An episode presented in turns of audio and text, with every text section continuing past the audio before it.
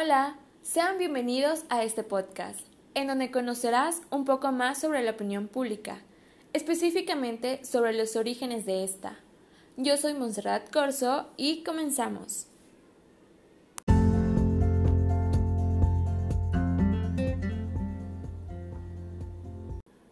El concepto de opinión pública es en mucho un producto de la Ilustración. La idea está unida de manera estrecha a las filosofías políticas liberales de la última parte de los siglos XVII y XVIII, y especialmente a la teoría democrática del siglo XIX. Para desglosar el tema lo dividiremos en tres secciones, las cuales son anticipaciones y aproximaciones, concepciones iniciales de opinión y concepciones iniciales de lo público. Anticipaciones y aproximaciones. Aunque el concepto fue explícitamente propuesto en el siglo XVIII, muchos escritores incorporaron en sus trabajos anticipaciones y aproximaciones de la moderna teorización pública. A pesar de las diversas referencias en los trabajos clásicos sobre fenómenos que aluden a la opinión pública, la combinación de los términos opinión y público en un concepto mezclado con un significado político aparecen las filosofías políticas liberales de 1700. Concepciones iniciales de opinión. Antes de su aparición, en términos liberales y democráticos, hubieron dos sentidos de la palabra opinión.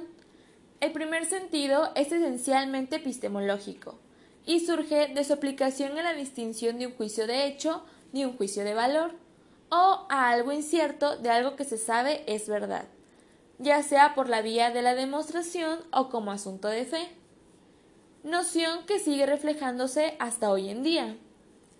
Cuando se vincula la sociedad en el sentido amplio, en ocasiones el término adquiere un carácter peyorativo, es decir, que transmite una connotación negativa, que se refleja en las expresiones de opinión común, opinión general y opinión vulgar. El segundo sentido relacionado de opinión fue dada por algunos contemporáneos, que es la moral y las costumbres.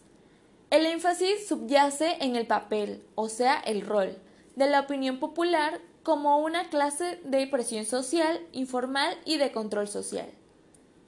El primer sentido se relaciona a un estado cognitivo, a una forma inferior de conocimiento, mientras que el segundo sentido generalmente es perjudicial y no racional.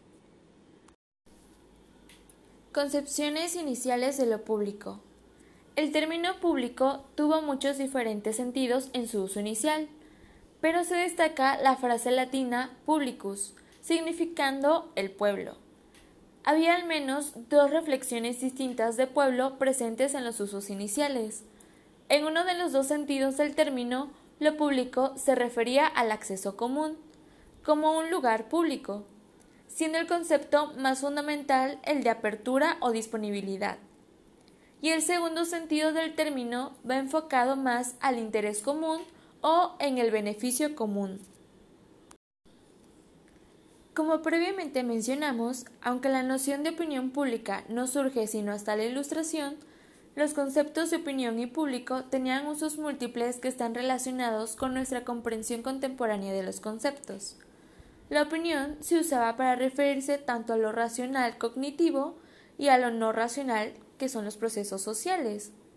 Y el término público, por su parte, siguiendo las famosas palabras de Abraham Lincoln, originalmente significó tanto del pueblo, al referirse al acceso común, como para el pueblo, al referirse al bien común.